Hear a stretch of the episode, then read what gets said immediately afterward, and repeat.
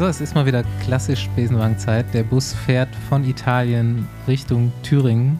Und äh, ihr dürft jetzt mal wieder einen Monat lang meine Einleitung genießen.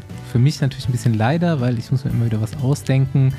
Aber ich nehme ab jetzt auch schon Bewerbungen für französische Einleitungen an, die dann in einem Monat fällig sind, für vier Wochen. Also meldet euch gerne bei mir, wenn ihr gut Französisch könnt und Radsportfans seid und ein paar Tour de France-Floskeln auf Lager habt. Ich habe auf jeden Fall so viel Besenwagen-Kilometer hinter mir wie noch nie auf meiner kleinen Reise hinterm Giro hinterher und es hat direkt mal Rücken gegeben diese Woche zu Hause. mein Name ist Bastian Marx. Meiner ist Paul Voss. Und meiner nicht auf.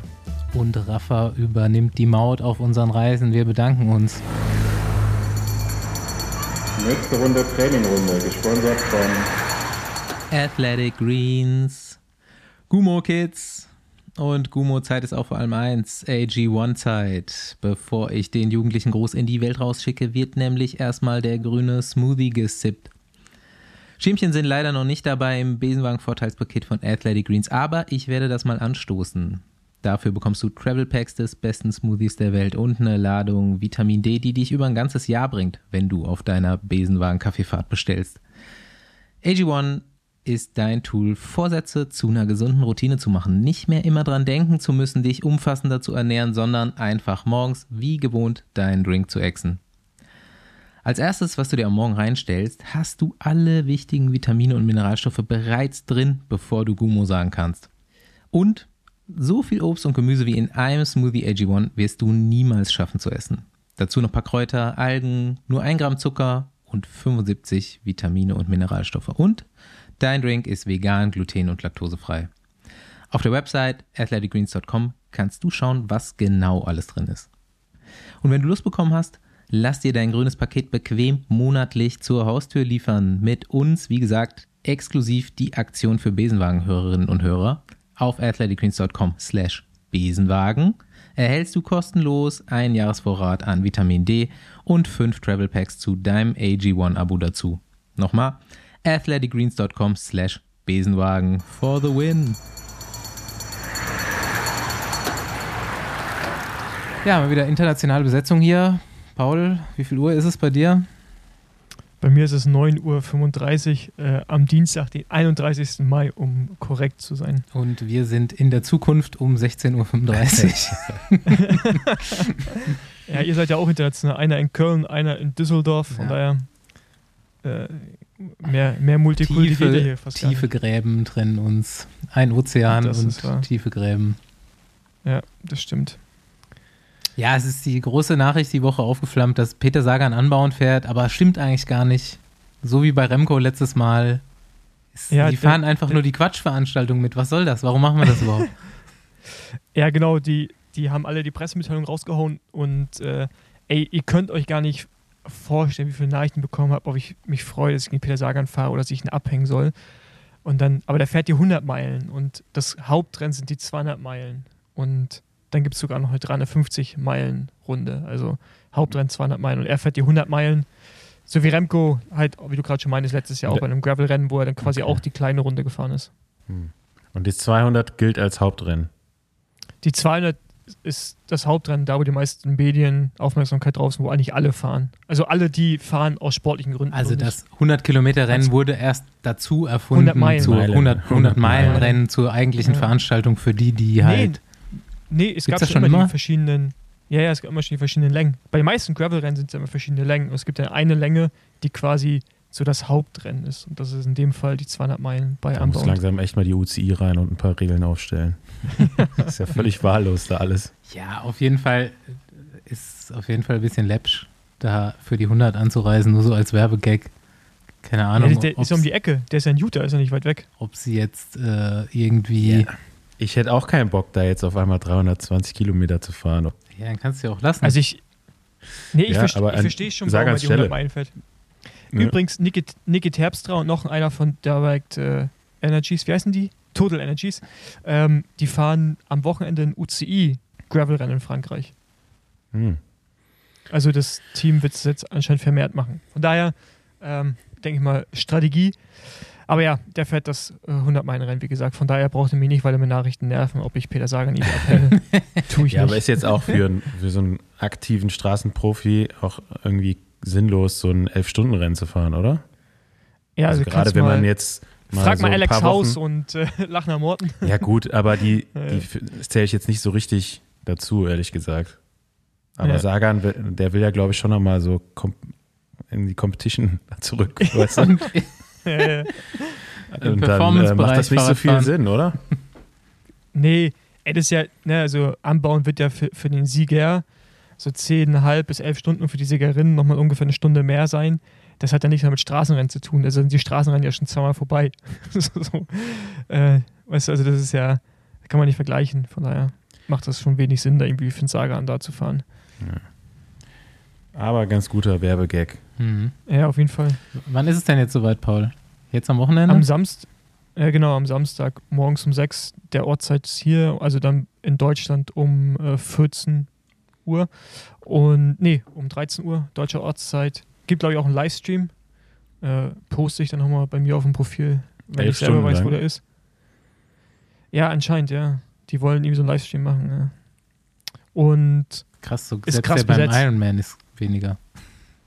Ja, ähm, ist krass besetzt hier, die Veranstaltung. Also mir, mir fallen mindestens, mir fallen mehr als zehn Leute ein, die Top 10 fahren können. Also Top 10 zu fahren ist auf jeden Fall jetzt im Vergleich Das wird letzten schwer, Jahren ne? jetzt, Wenn mehr als zehn Leute Top 10 Ja. fahren, wird auf jeden Fall das wird schwer, hart, aber hart für die Mathematik. Aus Europa, ja, aus Europa kommen auch ein paar richtig gute. Äh, von daher äh, wird, glaube ich, wird, glaube ich, spannend und momentan ist so ein krasser Wind hier, dass ich auf ein Windkantenrennen hoffe. Hast du Aerolaufräder dabei? Was ist denn jetzt eigentlich mit Natür- deinem Aerolenker? Genau, da gab es übrigens äh, eine Debatte. Äh, so gab es einen riesen E-Mail-Verteiler, ich glaube mit 20 Leuten, also alles äh, Fahrer, also bei den Frauen gibt es das Thema, glaube ich, gerade gar nicht. Aber bei den Männern und da gab es irgendwie so eine Art Abstimmung. Da haben sich jetzt 16 von den 19 oder 20 Leuten dafür ausgesprochen, ohne Aero-Aufsatz zu fahren. Ich glaube, mit den Aero-Aufsatz fahren leider nur die beiden stärksten Holländer. das, ist ein das ist ein Problem. Ich glaube, Lachner Morten fährt mit einem Aero-Aufsatz. Ähm, aber sonst so, ähm, der Rest hat man sich jetzt eigentlich geeinigt, dass man ohne fährt und ich werde auch ohne fahren. Ich finde es, der macht, der macht Sinn, aber ich finde es so hässlich, Mann. Ich habe euch ja ein Foto geschickt. Mhm. Das Rad sieht einfach aus wie, da fehlen ohne Scheiß einfach echt noch Kompressionssocken und Kompressionsarmlinge. Ich wollte gerade fragen, Die- was denn jetzt so mit Aerosocken und Überschuhen und so, das ziehst du dann aber schon an, ne? Äh, und äh, das lasse ich weg. Nee, also ich fahre normale Socken und fahre einen Einteiler natürlich, aber den fahre ich eh schon die ganze Zeit. Aber ja, ich lasse einen Aero-Aufsatz ja, sehr, sehr wahrscheinlich weg. Gut, Und einen fahre Einteiler habe ich auch klassisch schon quasi. immer getragen, allein aus bequemlich, also Ja, ich finde es viel- bequemer. Ist es auch, ist auch viel bequemer. Macht einfach Sinn, das Ding zu fahren. Ähm, aber interessant, die Diskussion, die da entstanden ist. Und der Veranstalter denkt jetzt eh drüber nach, das in Zukunft eventuell auch zu verbieten. Oder halt nicht zu erlauben. Aero-Aufsätze. Hm. Genau. Aber pro Aero, ich habe noch ein Thema, bevor wir jetzt nach Italien zurückgehen. Ich bin ja letzte Woche von Hamburg nach Kopenhagen gefahren und in Hamburg gibt es ja nicht so viele Berge, also im um Umland. Das heißt ziemlich viele flache Strecken, dementsprechend ziemlich viele flache Koms, ja. Und ist da alle geholt. ganz viele, nee, nee, fährt einer da mit, mit dem Liegerad. Was ist denn das? Ernsthaft? Ja, Mann. Das gibt es im, Mit Ber so einem im Bergischen auch. Vor- Ehrlich? Ja. Das ist ja wohl das Ehrenloseste, was man machen kann. Oder? Also auf dem Kommen das- mit einem Zeitfahrrad fahren, da gibt es ja so bestimmte Strecken wahrscheinlich, die so, ne, wo Leute mit dem Zeitfahrrad öfter mal langfahren. Gibt halt tatsächlich auch In keine wir das geht, Einkategorisierung. das geht ja noch, aber Liegerad, bitteschön, was ist das denn? Ja. Die Teile fahren halt 60, 70 so, ne? Ja. Wenn du willst. Kannst du aber im Auto fahren. Ja. Ja, das ist echt äh, ehrenlos. Ja, das sind jetzt deine Worte, aber es ist, ist, auf jeden Fall, ist auf jeden Fall fast so schlimm wie E-Bike. Oder schlimmer, ich weiß es gerade gar nicht. Schlimmer, finde ich. Ja. E-Bike, Aber E-Bike ist kannst du halt bei, aufrecht. bei Strava auch einfach angeben, ne? So, dann kannst du einstellen E-Bike und dann kommt es nicht in der normalen Com-Liste. Aber Liegerad kannst du nicht angeben. Ja, also E-Bike bergauf ist natürlich auch scheiße, aber in einer flachen fährt das Ding auch gar nicht so schnell. Ja, Ja, aber wir haben- zum wir haben- Liegerad ist ja, doch wirklich. doch. Wir haben in Berlin ein paar Leute, die fahren so mit Pedelecs, so über bekannte Strecken immer. Ey, und die fahren halt, da ist einer, der fährt immer freihändig über die Krone. dann, mit so Vollvisierhelm und mit 50 an dir vorbei. Halt so freihändig. Oder halt ein Pedelec, ne? Ja, auf jeden Fall, äh, ja. Direkt anzeigen, sowas. Direkt, direkt, anzeigen. direkt Knast. ja, ja. Vollvisierhelm sowieso schon direkt anzeigen Knast. immer. Hast du das Liegerad markiert? Nee, ich habe da gar keine Zeit Reflekt. für sowas. ja. ja ich war mit schon, Fahren beschäftigt. gibt schon Leute, die die Zeit für sowas haben müssen. Ähm, ey, wo wir bei äh, Segmenten und so Vielleicht weiter sind. Vielleicht können ja diese ganzen äh, Jason Osborne-Becher jetzt mal auf die Liegeräder losgehen. Ja. das sind einige. nee, ich glaube, es ist ein und derselbe. Mit mehreren okay. Accounts. Aber der kann die alle dann seine Accounts loshetzen. Boah, der arme, arme Kerl, ey. Der hat sich auf jeden Fall auch ein bisschen verrannt. Wer? Der, der Basher. Ähm, Gut. Kurz zu Strava. Ich habe eine Anfrage von einem Hörer, die war sehr nett, deswegen greife ich sie hier auf. Ähm, und der Name ist ganz geil. Es gibt ein ähm, Instagram-Profil, da geht ihr mal alle drauf. Das ist der äh, Luf Cup, also L-U-F, könnt ihr mal eingeben. Äh, das heißt Lance Ulrich Fanclub. Lance Ulrich Fanclub, so. und äh, der Luf Club veranstaltet den Luf Cup die Internetseite ist auf dem Profil drauf und da könnt ihr im äh, Süddeutschland, also so im Münchner Raum und Umgebung, könnt ihr da über den Sommer weg äh, einiges an Preisen. Nee, warte. Nein, Mann. Nein. Du bist ganz woanders. Außerdem habe ich gar nichts hey, gesehen. Ich weiß, nicht, ich weiß nicht, in welchem Club du gelandet bist, Paul, aber der Luf Club, der ist LUF.club. Ah, das okay, sieht besser aus. Genau. Ähm, ja, da gibt es halt auch so vorgegebene Strecken und da sind Segmente drauf und wer da in die äh, Wertung reinfährt, die Jungs haben einiges an Preisen organisiert. Also wirklich viel und äh, da kann man sich im Sommer so ein bisschen, ja, bisschen austoben. messen, austoben, wettkampfmäßig betätigen in einer coolen kleinen Community und noch ein paar Preise abstauben. Also geht da mal drauf. Und ja, dann glieder ich an in meine, aus meiner Reise durch den deutschen Süden nach Italien. Ganz geilen, äh, ganz geilen Trip erwischt auf jeden Fall. Also, wo wart ihr, als Bora Ineos gefickt hat? ich habe, also das erste Mal habe ich das war seit Jay Hindley da ja. quasi das, das Trikot fährt. Das habe ich sogar, das habe ich live gesehen. Und dann am nächsten Tag, als das Final quasi gefickt wurde, saß ich im Flieger. Aber, ja, das macht ja. ja nichts. Aber ich war tatsächlich auf dem Berg und hab's schon von weitem sehen können, aber natürlich auf der Leinwand vor mir mit äh, live italienischem Kommentator mitverfolgt und alle sind komplett eskaliert. Also Radsport Italien ist schon geil. Das muss man schon definitiv sagen. Der Trip hat sich sowas von gelohnt. Allein so die Leute auf dem Berg und dann kommt Vincenzo Nibali in der, in der Live-Übertragung und alle klatschen einfach. Alle rasten aus und grölen einfach nur, weil Vincenzo Nibali auf dem Bildschirm ist. und später im Ziel natürlich nochmal ganz andere Nummer. Ähm, ja, wünscht man sich manchmal auch in Deutschland sowas, äh, akzeptiert man dann natürlich sehr schnell, dass wir das niemals kriegen werden. Aber äh, mega geiler Trip, mega geiler Tag. In den Bergen im Hochgebirge Rad zu fahren natürlich immer wieder aufs Neue erstaunlich anstrengend. Aber auf jeden Fall eine Reise wert. Ähm, Wie warst du denn da unterwegs eigentlich? Hast du immer im Hotel geschlafen oder warst du ja, nur zum Camper an der Strecke? Nee, nee, immer im selben. Da an der, an der Strecke der Schlussetappe, also vorm Zeitfahren. Die Etappe. Aber du hast ja quasi Höhentrainingslager gemacht, oder? Ich habe fünf Tage Höhentrainingslager gemacht, genau. Und äh, ich bin auch also an dem einen Tag, wo wir so ein bisschen mehr gefahren sind, auch noch irgendwie schlechten Tag erwischt, richtig eingegangen. Nächst, nächsten Tag war schon, war schon wieder viel besser, aber boah, das ist doch echt. Leider Gottes muss Hoch, ich immer wieder akzeptieren, ne? wie, wie wenig Talent ich dann auch habe. Ne?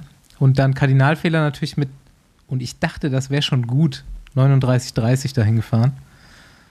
Und ja, 39 geht nicht so gut, ne? Ja. Pass, Passo Giao, 10 Kilometer, knapp 10 Prozent. Alter. Das ist halt einfach dann eine Stunde K3, ne? Da fehlt dann, ja, da fehlt dann einfach Luft oder Gänge. Und alles, alles einfach fehlt da. Genau, ich wollte gerade sagen, alles. Und dann zurück den Fedaya-Pass. Also erst Zhao und dann zurück den Fedaya-Pass, den die da zum Abschluss gefahren sind, wo die letzten fünf Kilometer 11 Prozent sind. Alter. Naja. Aber dann haben uns ja diese italienischen Opas da mit äh, Eiern und Wurst versorgt und uns auch noch äh, Rotwein und Asti angeboten. Haben wir auch noch einen kleinen getrunken. und dann freust du dich schon wieder. Dann ist schon wieder geil. Ja, und dann halt auch echt einfach äh, geilen Sport mitbekommen da drüben. Wer von euch hätte es gedacht, dass es so ausgeht? Ich tippe mal niemand. Ja, wenn wir uns jetzt hier nochmal unser Tippspiel von ja. Anfang des Giros anhören, dann, ich glaube, Hindler hat keiner am Podium, ne? Ich habe noch, glaube ich, gesagt, ich glaube nicht dran, dass er aufs Podium fährt.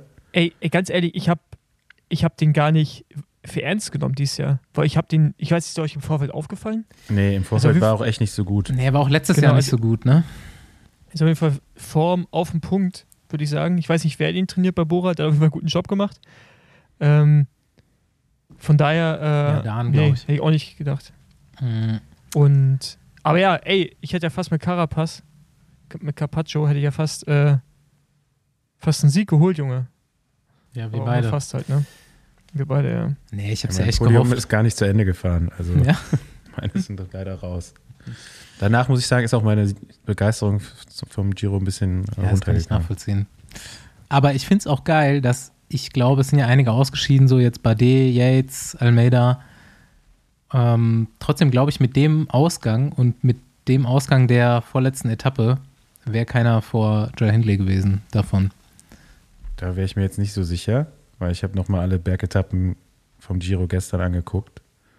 Aber ja, kann schon gut sein, dass er am Ende gewinnt. Ja, also was soll man jetzt hätte, wäre, wenn und aber. Ne? Ja, ja. Ähm, aber ich sag mal so, die Rückstände, die Almeida hatte, bevor er quasi Covid positiv war, was er ja wahrscheinlich an dem Tag, wo er wirklich einen, den einzigen großen Rückstand eingebüßt hat, bekommen hat, die waren halt nicht so groß und ja, im abschließenden Zeitfahren haben jetzt weder Carapaz noch Hindley groß geglänzt. Ne? Äh, ja, Hindley aber, muss also es ja auch also nur noch verwalten und ja, genau. Äh, also, also ich finde, ich würde jetzt auch sagen, dass. Aber Hindley ist ja trotzdem nicht guter Zeitfahrer, ne? Ja, ja aber der war, ey, also Hindley war schon. Almeida nicht schneller gefahren als Carapaz den Berg hoch.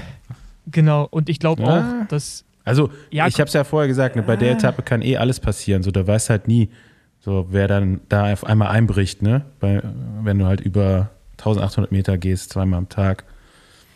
Also. Aber ich finde. Aber zum Beispiel bei D fand ich auch, bevor er ausgestiegen ist am Berg, noch auch sehr überragend. Ja, aber es hat ja keiner also irgendjemanden abgestellt davon, ne? Und die einzige relevante Attacke hat Hindley halt da gesetzt, wo es dann auch wirklich ja, Abstände Tag, geben konnte. Ne? Entschieden, ne? genau. Also das war ja klar eigentlich, dass der Tag wahrscheinlich alles entscheiden würde. Ja.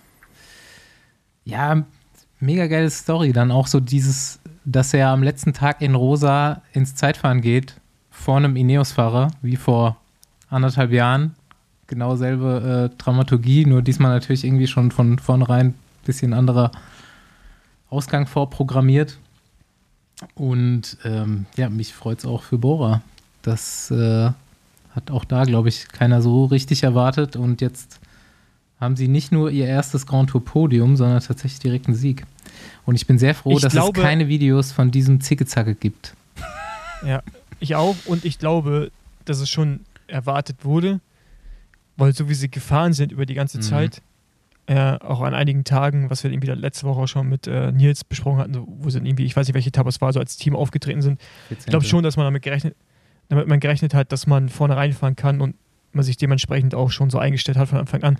Ich meine, das ist ja, ey, den Jay Hindley hast du einfach nicht gesehen vor dem Giro.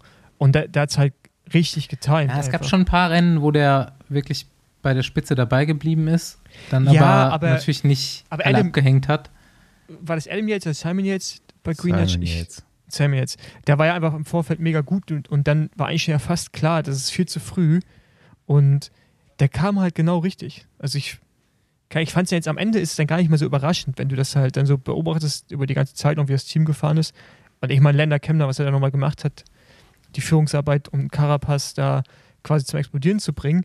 Alles so kleine Bausteine, ne? Also es war schon einfach eine richtig gute, eine perfekte Rundfahrt für die, muss man sagen. Also ich glaube, man hätte jetzt nicht viele Sachen besser machen können. Nee, vieles Hatten ja auch oder? ihr gesamtes Arsenal dabei. Hatten sie nicht, Andi. Mann, Alter, die haben keinen Flasov dabei, keinen ja. Schachmann und so. Das, ja. Die haben nicht das gesamte gewinnt Arsenal Fla dabei. Gewinnt Flasov jetzt die Tour? Nicht, ich finde es nicht unwahrscheinlich. Also ich, Ich meine, da fährt man halt jetzt mit Sprintern hin, ne? Jetzt kann man ja ein bisschen wieder mal über die äh, Aufstellung aber diskutieren. Die ist, ja, aber die Tour ist aber auch anders. Du brauchst ja. Du brauchst mehr Leute Giro, fürs Flache. Beim Giro brauchst du halt einfach mega viele Leute wirklich für die Berge. Weil das ja auch eine ganz andere Rundfahrt ist von der, von der Herangehensweise der anderen Teams. Und bei der Tour kannst du es ja schon noch mehr aufteilen mit Sprint und Gesamtwertung. Ich glaube nicht, dass Bora in die Situation kommt, dass sie beim, bei der Tour fahren müssen, sondern das wird dann schon Ineos oder Jumbo übernehmen. Aber halt, ich glaube schon, dass sie ein stark genuges Team haben, um es dann verteidigen zu können. Mhm. Aber also Tour und Giro ist ja immer komplett anders von der Ausrichtung so. Beim Giro hast du ja auch nie reine Züge. Es ist ja ganz, ganz selten, dass ein Team mal reine Sprintzüge bringt. Das ist ja immer so echt so. Das ist auch so ein Phänomen, Mix. was ich besprechen wollte. Jetzt mal ganz abgesehen von Bora und vom Sieg. Ähm, ich glaube, alle oder fast alle Gruppen sind durchgekommen. Ja. Also, ja, bis auf eine, glaube ich. Ja. Ähm, ja, war auf jeden Fall so sehr stark geprägt, auch wenn man jetzt sich das nochmal anguckt, zurückblicken. Wie gesagt, ich habe nochmal alle Bergetappen geguckt. Ey, du hast auch einfach mindestens 70 Prozent der Sendezeit waren die Spitzengruppen, weil Gell? es waren einfach. Ich dachte 90 manchmal. Du hast, du hast nie was von hinten gesehen, ja. du konntest gar nicht verfolgen, was hinten so abgeht. Ja. Ähm, das war nervig. Dann, dadurch waren die Gruppen auch noch vorne relativ groß und äh, man hatte einfach auch das Gefühl, es gibt nicht genug Motorräder, um alles, alles einzufangen, was man so sehen konnte. Ähm, das fand ich so, also beim Gucken selbst ist dir das gar nicht so aufgefallen, obwohl ich auch schon ein paar Mal dachte, so ja, jetzt will ich jetzt auch mal gerne sehen, was hinten so ja, abgeht. Gut. Aufgefallen schon so. Aber wenn du es nochmal geguckt hast, dann ist es wirklich so, nee, weil du, ich wollte auch sehen, was hinten so abgegangen ist. Und da gab es einfach kaum bis gar keine Bilder. So manche Berge hast du nur so die Passüberfahrt gesehen, sonst nichts vorher. Genau. Also ich, ich gucke das ja auch mit äh, Augenmerk natürlich auf Zwiehoffs Helferarbeit. War mal, also, was bleibt mir von diesem Giro in Erinnerung? Hugh Carthys Herzfrequenz.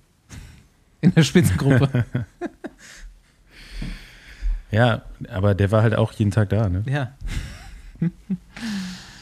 ja. Ja, aber, war natürlich auch, also aber mit den Gruppen lag natürlich auch einfach daran, dass die Gesamtwertung so eng war. Ne? Und nach am Ende, die letzte Woche war auch bestimmt davon, dass sowohl Ineos als auch Bora ja gar nicht das Risiko eingehen wollten, eine Gruppe zurückzuholen, um dann um die Bonussekunden zu sprinten. Also das hast du ja richtig gemerkt. Ja. Aber ja, ich fand es trotzdem geil. Aber der, wie gesagt, der Giro ist eh immer anders als die Tour und auch so unvorhersehbar. Die Tour kannst ja fast schon so, so ein bisschen im Vorfeld so dir vorzeichnen, wie es wahrscheinlich laufen wird. Und das hätte es geil auch beim Giro, diese Unvorhersehbarkeit. Ja. Bei der Tour gewinnt, also Tour gewinnt ja eigentlich nie jemand, den du gar nicht auf dem Zettel hast. So Jay Hindley hatten wir jetzt gar nicht auf dem Zettel.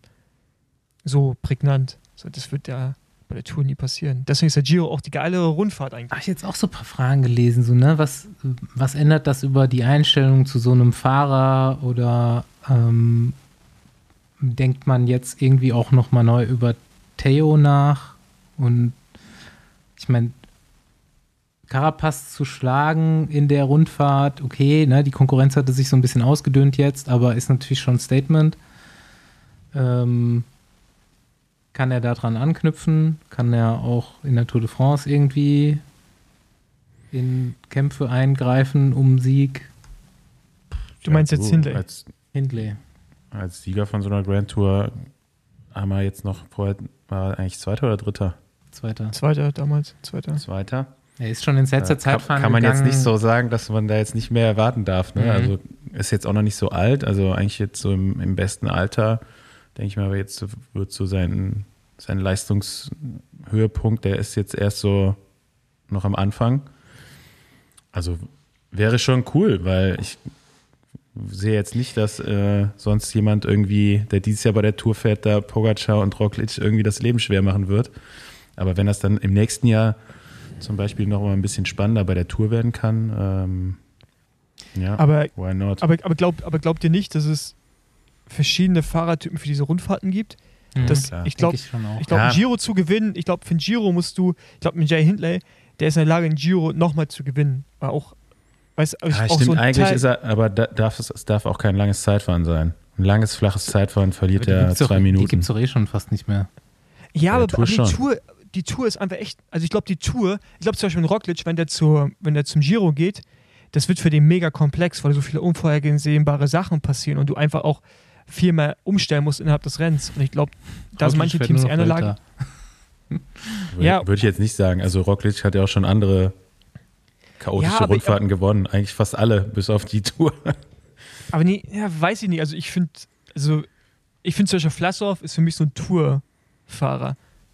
So den kann ich mir sehr gut vorstellen, dass er bei der Tour einfach das Ding auch rasiert und Podium fährt. So würde mich jetzt nicht bin, überraschen. Ich bin mal super gespannt. Ich meine, Bora hat jetzt zum ersten Mal diese Erfahrung gemacht. Die sind jetzt zum ersten Mal ohne einen Sprintzug irgendwo hingefahren. Und ich glaube schon, dass die jetzt auch irgendwie so daraus lernen und vielleicht nächstes Jahr sagen, okay, sorry Sam, ähm, wir nehmen jetzt noch Nils mit und vielleicht noch noch einen, der im Flachen richtig drücken kann und dann jetzt nehmen wir weiter unsere sechs stärksten Bergfahrer mit oder die, die sich dann auch verpflichten, sich einzureihen für, für den einen, der sich dann rauskristallisiert und mit derselben Taktik und Aufstellung in die Tour reingehen. Ja, aber du hast ja, ich, ich finde, du kannst die Rundfahrten nicht vergleichen, bei der, du siehst ja, wie das Medieninteresse ist, wenn jemand eine Giro-Etappe gewinnt oder selbst den Gesamtsieg. Das ist, das ist natürlich schon ein bisschen Interesse, aber die Tour ist noch viel, viel größer. Bei der Tour einen Etappensieg, eine Sprint-Etappe zu gewinnen, ist ja viel, viel größer als drei Etappensieg ja, Giro. aber die Medial, wollen, Ralf Denk will die Tour de France gewinnen. Der will keine Sprint-Etappensiege. Klar sind die geil, aber sein, aber so sein Traum. Aber ich glaube, das wissen die auch, dass sie noch nicht so weit ja, sind. Ja, aber also ich meine, irgendwie musst du, ja, musst du ja einen Ansatz daran finden. Ne? Und jetzt so langsam kriegt man auf jeden Fall ein paar Fahrer zusammen, die vielleicht auch in ihrer Zusammenarbeit dann doch scheinbar stärker zu sein scheinen. Ja, wahrscheinlich kriegt man einen Pogi damit nicht geknackt, aber das ist ein Ansatz davon. Man muss jetzt auch mal abwarten, wer bleibt überhaupt alles da für nächstes Jahr. Ne? Da sind ja jetzt auch einige von den guten Leuten auch im Vertragsjahr. Wer denn? Äh, Lennart, Felix, Großschartner. Nils. Ja, ja keine Ahnung. Also ich, also ich finde es schwer, die Rundfahrten zu vergleichen und ich glaube, du kannst bei der Tour es kombinieren, Sprint und äh, Sprint und Gesamtwertung. Weil ich, ich sehe es gerade nicht, dass die zu Ineos werden oder zu Jumbo Visma, wo die zu 100% nur auf diese eine Karte setzen, weil sie wissen, wir haben hier, wenn alles gut läuft, eine 50-50 Chance. Solange Pogacar fährt, ist es halt einfach ohne 50% maximal. Und äh, also, weiß ich nicht ich glaube, das ist irgendwie schwer so zu, zu vergleichen, die Rundfahrten. Aber wir werden es sehen. Also, ich meine, die haben jetzt den Grand Tour Gesamtsieg und äh, mal gucken, was Flasov dieses Jahr macht bei der Tour. Und ich glaube, dann weiß man schon um einiges mehr, wie wir vielleicht aufs nächste Jahr herangehen werden. Weil das Interessante ist ja am Ende des Tages auch, es gibt ja nur so und so viele Kandidaten, die ja wirklich in der Lage sind, so eine Grand Tour zu gewinnen. Wir reden nicht vom vierten oder fünften Platz, sondern wirklich zu gewinnen. Weil haben wir ja jetzt gesehen, ist ja nochmal ein Unterschied. Carapaz war auch mega stark, aber diesem einen Tag hat es halt nicht gereicht. Ja? Und dann nochmal zu gewinnen, da musst du halt schon ein krasses Talent sein. Und wie viele gibt es denn davon, die wirklich realistisch sowas gewinnen können? Das sind halt auch nicht viele. Ja? Natürlich viele mit Potenzial, aber dann auch wirklich in der Lage, das, das dann umzusetzen. Mhm. So, dass halt auch an keinem Hand Tag was schief läuft. Ne? So. Ist, halt vielleicht echt, ist halt vielleicht eine Handvoll, oder? Würde ich sagen. So. Was jetzt?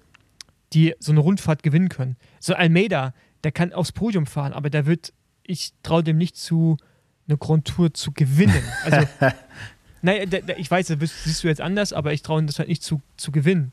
So, weil ich schon, man sieht es ja, zweiter und dritter Platz zu Sieg nochmal ein Unterschied ist und ähm, dann hast du vielleicht gerade fünf Leute, die dazu in der Lage sind. Welter, Tour, gewinnen ja irgendwie immer die gleichen Leute. In den letzten Jahren so. und dann hast du ein Giro, wo ein bisschen Abwechslung drin ist, aber ähm, ja. Also ich würde mit dir jetzt schon gerne eine Wette machen, dass bevor Flassow nur eine große Rundfahrt gewinnt, Almeida auf jeden Fall eine gewinnt. Die, die Wette können wir gerne machen. Ja? Ich bin ja. Zeuge. Um was geht's? Ja, nicht um Geld, um irg irgendeinen Scheiß. können wir gerne machen. Am Ende gewinnen beide nichts. Das kann auch sein.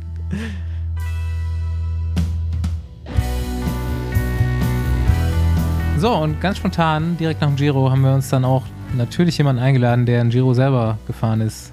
Und äh, das ist Erik. Ihr habt ihn schon kennengelernt die letzten paar Wochen. Es gab immer einen kleinen Auszug aus seinem Abenteuer und ähm, Ja, jetzt kann uns mal kurz Rede und Antwort stehen. Ich glaube, du musst nicht alles von deinem Trip erzählen, aber wir haben auf jeden Fall ein paar Fragen. Äh, eine ist im Vorfeld heute schon aufgekommen, nämlich äh, du, du bist 19? Ich bin 19, ja, genau. okay, dann jetzt ein. Beziehungsweise, äh, ich, bin nee, ich bin gar nicht 19, ich bin gestern 20 geworden. Herzlichen Glückwunsch. Oh, oh. Na dann, hätte man ja fast vergessen. Ja, ja alles Gute nachträglich. Lol. Ja, danke. Hat es tatsächlich geschafft ins 20. Lebensjahr. Ja, also Anni meint schon, mit 19 kann man das noch machen. Erzähl mal deine Wahrnehmung. So, äh, nicht mehr? Du siehst. Äh, nee, du, das, da kriegt man zu viele körperliche Probleme. Ja. ah, okay. Ja, ähm, war hart auf jeden Fall, kann ich sagen. Ähm, Wenigstens das. War, war ziemlich bergig. Ähm, ähm, insgesamt hat es auf jeden Fall richtig Bock gemacht. Ähm, äh, waren jetzt insgesamt, ich glaube, so 7200, 7300 Kilometer, die ich gefahren bin. Quasi durch, äh, ja, drei Länder. Äh, Ungarn, äh, Slowenien einmal komplett durch und dann Italien komplett runter bis nach Sizilien und fast an Ende, ans Ende von ähm, Sizilien. Und äh, also äh, praktisch der weitest entfernteste Ort, den man hätte wählen können. Ähm, Von in Italien. Ja. ja. Also eigentlich richtig beschissen. Ähm, ja, aber im Endeffekt muss ich sagen, hat eigentlich alles äh, ziemlich gut geklappt, außer so ein, so ein paar Ausnahmen, würde ich sagen. Wie hart hast du es dir vorgestellt vorher und wie viel, wie nah ist es da rangekommen? War es schlimmer, als du es dir vorgestellt hast? War es besser, als du es dir vorgestellt hast? Ich, ich hatte in der Vorbereitung so einen achttägigen Trip gemacht und äh, durch Deutschland, äh, Frankreich, Luxemburg und Schweiz. Und ähm, das, da war es noch ziemlich kalt. Da, in, in der Nacht waren es da so 0 Grad oder manchmal war es auch Minusgrade. Und dann habe ich halt auch im Zelt gepennt und dann dachte ich so, scheiße, das, das wird richtig hart, der Trip. Und im Endeffekt hat sich herausgestellt, dieser achtige Trip, den ich gemacht habe, den habe ich als härter empfunden als jetzt die ganze Zeit, weil es einfach vom Wetter viel entspannter war und ähm, ja, aber über, über die lange Zeit muss ich sagen, es war schon brutal hart, ähm, aber, aber es, es war irgendwie immer auszuhalten. also es, es ging dann doch. Ähm, irgendwie das, man merkt das dann erst nachher, erst so richtig jetzt, wo ich so ein bisschen runterfahre. Ich bin jetzt einen Tag zu Hause und ähm, jetzt, jetzt werde ich schon ordentlich müde und bin schon echt fertig. Glaube ich. Jetzt würde ich ja eigentlich fragen, würdest du es nochmal machen, aber du hast ja auch noch zwei Touren dieses Jahr vor dir, oder? Ja, ist blöd, ne? ja, ich, ich glaube, die, äh, die Tour wird ein bisschen einfacher. Ähm, also ich glaube von den Höhenmetern und auch von den Kilometern. Aber ich glaube bei der Vuelta mit der Hitze und so, also war jetzt schon teilweise bergauf 35 Grad, das war schon, das war schon echt sauhart. Ähm, und wenn ich mir da vorstelle, da, da soll es ja ganz viele steile Rampen geben und so, und dann noch bei 40 Grad oder noch mehr, dann wird es schon brutal. Hm. Wie viele, wie viele äh, Hosen und Trikots hattest du mit? Zwei Hosen und zwei Trikots. Ja. ja. Wie, wie, wie, geht's im Sitzbereich? Noch intakt oder? Das ist voll krass. Ich dachte auch im Vornherein, dass das wird echt schlimm werden. Ähm, aber wir, zusammen mit Gebiomeister haben wir da echt äh, anscheinend sehr gut dran gearbeitet, dass das funktioniert. Und äh, ich, ich hatte echt wirklich, also ein, zwei Tage mal, dass das ein bisschen wehgetan habe, aber sonst echt gar nicht. Und ich hätte gedacht, das wird voll das Problem. Aber es war zum Glück echt nicht so das Ding. Wie viele. Hätte ich nicht gedacht. Ähm, 7000 Kilometer. Hast du. Wie viele Ketten hast du verschlissen? Hast du das gewechselt? Wie sieht es mit dem Antrieb aus? Hat das nee, noch funktioniert? Nee, habe ich ehrlich gesagt nicht gewechselt. Also eine Kette kannst du ja schon mal 8.000 bis 10.000 Kilometer fahren. Äh, mit Glück. Kann man auf jeden Fall. ja. ja. Ich habe auch immer noch seit drei, ich habe seit drei Jahren die gleiche. Ja, gut, du bist aber auch keine ja. 8.000 bis 10.000 Kilometer gefahren in den letzten drei Jahren, glaube ich. er hat sein Rad verliehen. ich weiß genau, wie viel ich damit gefahren bin, weil ich habe das immer getrackt. Also die quietscht und ist jetzt durch, aber die hat auf jeden Fall durchgehalten. Was hattest du denn dabei, was du beim nächsten Mal zu Hause lassen würdest? Weil ich habe gesehen, äh, deine Trikottaschen, die waren immer reichlich bepackt mit irgendwelchem elektronischen Gerät. Und Da hängen so Boah, Kabel Elli- raus und so. Hast du das alles gebraucht Ja. oder? Ja, schon. Also alles, was ich dabei hatte, war eigentlich, ähm, habe ich echt gebraucht. Also alles, was ich jetzt abgeben würde, das wäre auf jeden Fall ein großer Verlust. Ähm, was da drin war, keine Ahnung, ist, ist halt total scheiße, wenn du, dann musst du halt immer hinten die Tasche wieder aufmachen und deine Regenjacke da rein tun und du warst ja jetzt auch unterwegs, du weißt das, da, das bockt einfach nicht, wenn, das kostet so viel Zeit, da stopft man das irgendwie lieber hinten rein, anstatt dann zehn Minuten dafür zu vergolden, die Tasche wieder abzumachen und dann wieder zuzumachen, damit man es beim nächsten Schauer wieder rausholen kann. Also deshalb habe ich irgendwie versucht, alles da reinzustopfen in die Taschen und besonders halt auch Essen. Erstens so eine kleine Kalorienrechnung gemacht für den Tag. Ja, ich hatte ja einmal gepostet, was ich an so einem Tag gegessen habe. Ich, ich glaube, im Schnitt müssen es echt so, weiß ich, 6.000, 7.000 Kalorien gewesen sein und dann, ja, an manchen Tagen aber auch mal 10.000 oder so. Also die 10.000 Kalorien Challenge müsste ich, müsste ich manchmal geknackt haben. Ja, musst du dann aber auch, ne? Wenn, ich meine, jetzt jeden, jeden, im Schnitt bist du, glaube ich, 250 Kilometer am Tag gefahren, oder? War ich, ich glaube ein bisschen weniger, ja. Hm. Ähm, ich, ich glaube so 235 oder so. Aber ich glaube, also natürlich könnte man theoretisch mehr fahren, aber das große Problem ist halt, dass da so viele Höhenmeter sind und dann wird's halt eng. Ja. Wie Ja. hat sich dein Körper verändert über die Zeit? Puls? Schon, schon krass. Also ich, also an den, ich dachte, ich dachte am Anfang so in Ungarn am ersten oder zweiten Tag, Alter, ich muss das jetzt hier, ich stehe ich steh morgens auf und weiß, ich muss hier irgendwie wieder 240 Kilometer fahren.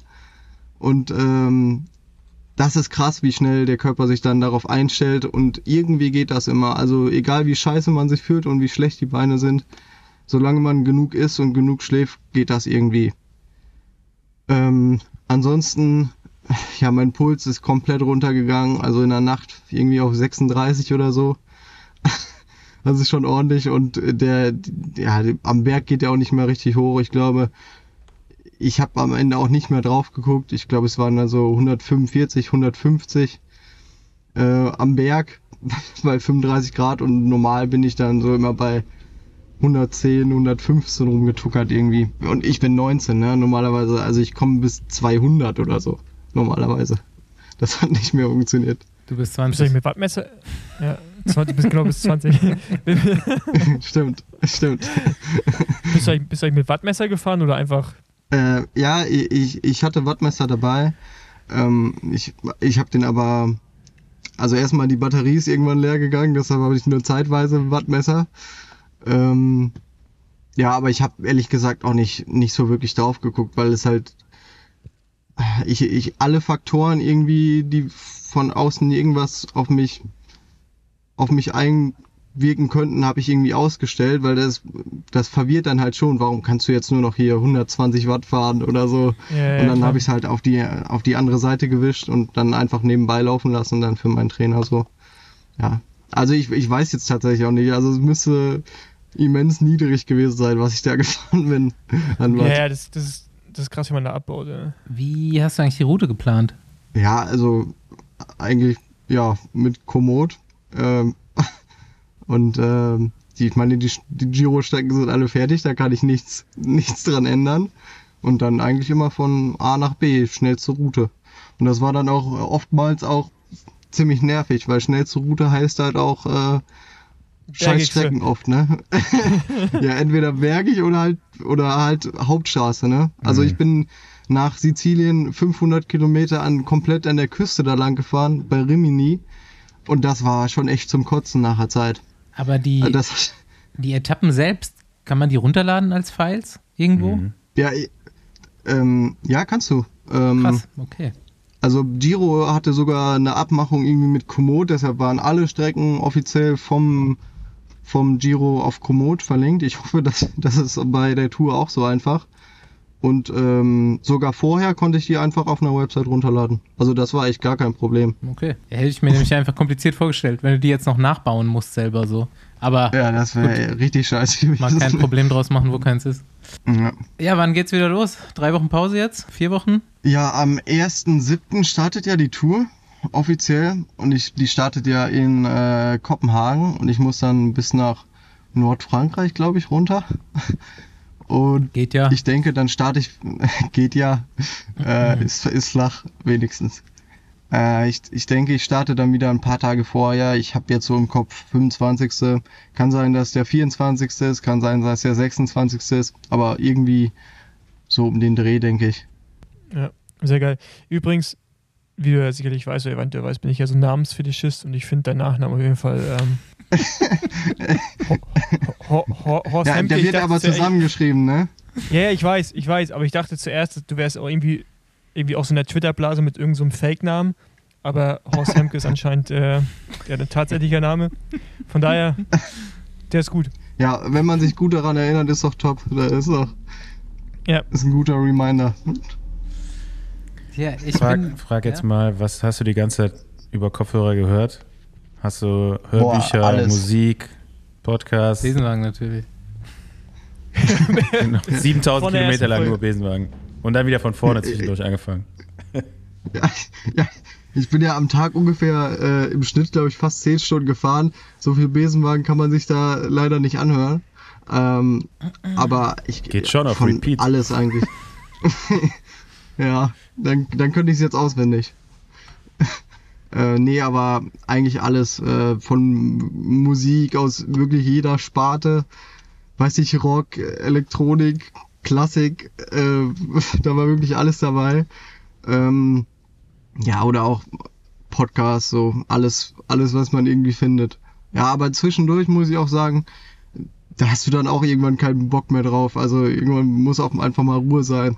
Ja, und dann eine Stunde ohne oder so. Okay, Kann welchen, ich mir gut vorstellen. welchen Nummer 1 Lifehack hast du gelernt zum, Mm, zum Long-Distance-Fahren? Selbst verpflegt. boah, ich glaube, Frustration hilft dir nicht weiter. Weil, ähm, also, es ist scheißegal, wenn du irgendwo stehst und ähm, du hast einen Platten und du rastest komplett aus, was, was wirklich des Öfteren vorgekommen ist. Also, das bringt halt nichts, wenn du da irgendwie ausrastest. Du kommst keinen Meter voran, musst halt immer darüber nachdenken, was für Möglichkeiten gibt es. Ähm, was jetzt machen und, und wenn du irgendwie sauer bist aufs Rad, äh, oder ja, wenn du sauer bist, dann, dann, dann kommst du nicht voran. Ne? Also du musst halt eine Lösung für das Problem finden und dann geht's halt weiter. Ich glaube, das ist so mit das, mit das Wichtigste, was ich gelernt habe. Das, das, das beschreibe ich jetzt mal als Lifehack. Okay. Dann äh, hören wir dich bald schon wieder, würde ich sagen. Äh, Erstmal wieder mit, mit Zwischenberichten aus Frankreich. Erst so aus, aus Dänemark und Frankreich. Ja. Ja, hoffentlich. Ruh dich gut aus. Drei Wochen lang. Ja, ich ich hoffe, das reicht. Wann machst du jetzt Fahrradpause? Ja, schon ein bisschen. Also ich glaube, es wäre für die Gelenke nicht so toll, ähm, wenn ich jetzt, wenn ich jetzt wieder starten würde. Also jetzt so ein bisschen fit halten, den Chor machen, ähm, bisschen spazieren gehen, ähm, ja, und dann, dann langsam wieder reinstarten. Ich denke, nächste Woche so, äh, dann, dann fange ich langsam wieder an, was zu machen auf dem Rad, aber vorher noch nicht. Und die Kette wechseln nicht vergessen. Doch, ich bin am zweiten bin ich in Münster. Am zweiten bin ich in Münster beim Community Ride, 60 Kilometer. Mal schauen, ob ich mir da direkt einen Hungerast fahre. Ich hoffe nicht. Ja, nimm dir einmal genug zu essen mit. Du, Erik, ähm, du machst das Ganze ja nicht nur zum Spaß, ne? Ach so, ähm, ja, ja, eigentlich, eigentlich auch Eigentlich ja, schon. zum Spaß, sonst wäre scheiße. ähm, ja, aber ich habe eine Spendenaktion mit Viva Con Agua, das meinst du? Wahrscheinlich. Genau. Äh, genau. Ähm, Viva Con Agua setzt sich dafür ein für sauberes Trinkwasser, ähm, hauptsächlich im afrikanischen Bereich und baut dort Brunnen, um ähm, jedem sauberes Trinkwasser zu gewährleisten. Und ähm, über meine Aktion sammle ich halt ähm, Geld dafür, damit dort Brunnen gebaut werden können. Ähm, mittlerweile ist schon einiges zusammengekommen. Ich hoffe, dass das bei der Tour natürlich nochmal ein bisschen mehr wird oder deutlich mehr. Ähm, ich freue mich über jeden, der spendet. Das äh, wäre cool. ja.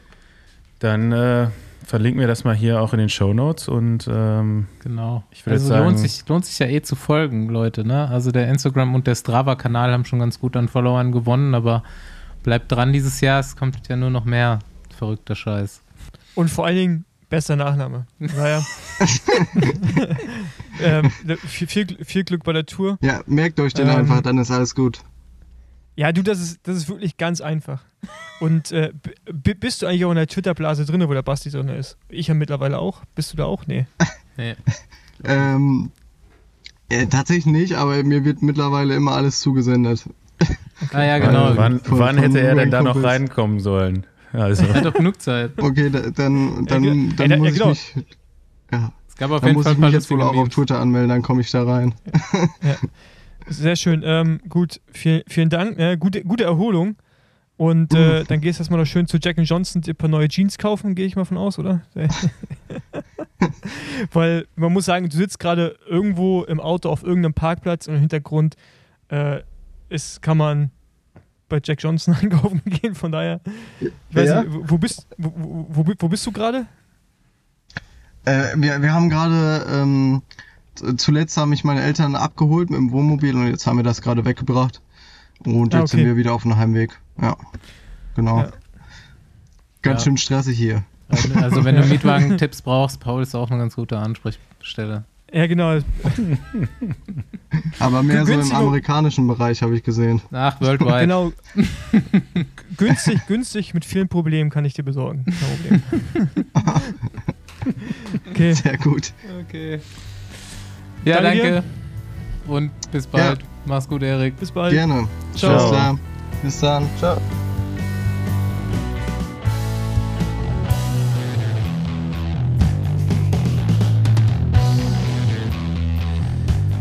So, ratzfatz vom Wohnmobilverleih nach Thüringen. Ich habe schon angekündigt. Wir haben Romy mal wieder dabei. Selbst letzte Woche habe ich es schon angekündigt. Und ja, eins der wichtigsten Frauenrennen und ja, zumindest in Deutschland. Das größte Frauenrennen, würde ich jetzt mal sagen. Die Thüringen-Rundfahrt ist gerade gelaufen. Romy war nicht nur hautnah dabei, sondern mittendrin. Und äh, ja, wir haben heute mal gesagt, lass uns mal über die Thüringen-Rundfahrt reden. Und ähm, ja, du hast, glaube ich, noch so ein paar Fragen mitgebracht, die äh, Hörer schon mal angebracht haben. Erstmal hallo, Hallihallo. willkommen back im Besenwagen. Ja, hi da Romy. bin ich wieder. Moin. Ähm, Ja, du sagst schon, Thüringen war bis, äh, bis zum Sonntag. Also, ja, du hattest ein bisschen Rennpause, äh, eine relativ lange Rennpause und dann war dein Einstieg, glaube ich, oder ich weiß nicht, ob du vorher schon was gefahren bist, erstmal Karbach. genau. Also ich bin äh, eigentlich eine, zwei Wochen nach äh, Roubaix bin ich schon ein Derni-Rennen in Hedden auf der Bahn gefahren. Aber mehr aus äh, Spaß an der Freude. Ähm, und der richtige Einstieg war Karbach, genau. Ja, und Karbach dann mit der Linda Riedmann. Ihr seid dann noch zu zweit aufs Podium gefahren. Ich glaube, sie hat gewonnen, du bist Zweite geworden, ne? Genau. Ähm, Äh. Ihr Heimrennen und da haben wir mal die deutsche Spitze gebettelt. Bisschen aufgeräumt. ja, erzähl mal, das Rennen kenne ich gut. Äh, ja, ich muss sagen, ich bin da, glaube ich, auch vor gefühlt 15 oder 16 Jahren das erste Mal gefahren und leider hat sich die Strecke nicht geändert. Die Ja. Plattenstraße ist weiterhin die Plattenstraße und äh, da ist nichts neu geworden. Also die Runde ist ziemlich zu, ja, 95 Prozent die gleiche. Äh, erzähl mal ein bisschen was zur, äh, zur Linda. Die ist hier, glaube ich, auch richtig gut drauf. Und Äh, äh, ja, was, was können wir ähm, da erwarten? Äh, ja, schauen wir mal. Also sie war ähm, nach Roubaix von Corona betroffen und ähm, hatte im Trainingslager immer noch leichte Probleme ähm, mit der ganzen Corona. Ja, Nachgeschichte wieder, wieder aufs Rad und äh, wieder intensiv zu fahren. Und deswegen war es so ein bisschen ein Fragezeichen. Aber ich sag mal so, in, in äh, Karbach und in Thüringen hat sie gezeigt, dass sie auf dem richtigen Weg ist, wieder, wieder richtig fit zu werden. Und schauen wir mal, was wir da in den nächsten Jahren noch erwarten können.